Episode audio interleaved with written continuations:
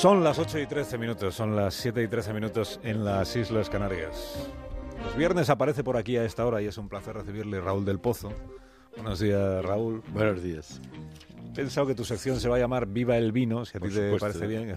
Parece una declaración maravillosa. Una declaración de orgullo, Viva el vino. Y le he pedido al, a los músicos del programa que te vayan preparando una, una música propia para, para tu sección. Paso doble. Un paso doble te No, no, lo que quieres. Que tenga así un aroma a paso doble, podemos, podemos intentarlo.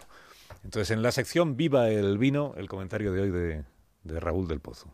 Cuando quiera, Raúl. La comida en Inglaterra es triste y pobre, pero la democracia era de alta calidad.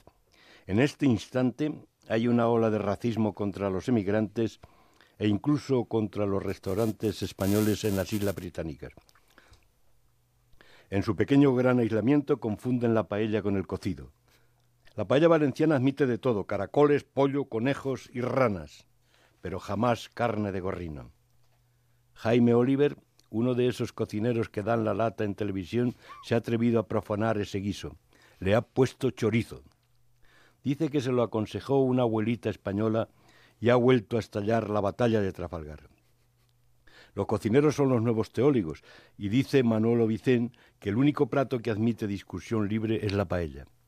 Después del silencio que produce la primera cucharada, está permitido insultar al cocinero. La paella es un mundo abierto y democrático, aunque no hasta el punto de aderezarla con carne de gruñidor. Escribió Borges, de las comidas españolas me gusta la paella, sobre todo cuando está bien hecha, es decir, cuando cada grano de arroz mantiene la individualidad.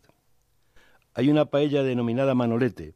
Se cuenta que una vez en Barcelona al diestro se le antojó comer arroz y la encargó al restaurante Sete Portes, donde solían ir Orson Welles y Lauren Bacall. Desde ese día el restaurante tiene en el menú la paella manolete, a base de cigalas, trozo de butifarra y una cola de langosta. La foto que en aquel tiempo se publicó en la revista Dígame, se ve a la gente que rodea la paella y no se siente hipnotizada por el aura de Manolete, sino que mira fijamente a la cola de la langosta como si fuera un arcángel. Los paseantes estaban muertos de hambre, pero se acordaban de los muertos del cocinero cuando veían la butifarra. Meter cochino en la sartén sagrada les incitaba a jurar en hebreo. Así que viva el vino y viva la paella valenciana con ratas de la albufera.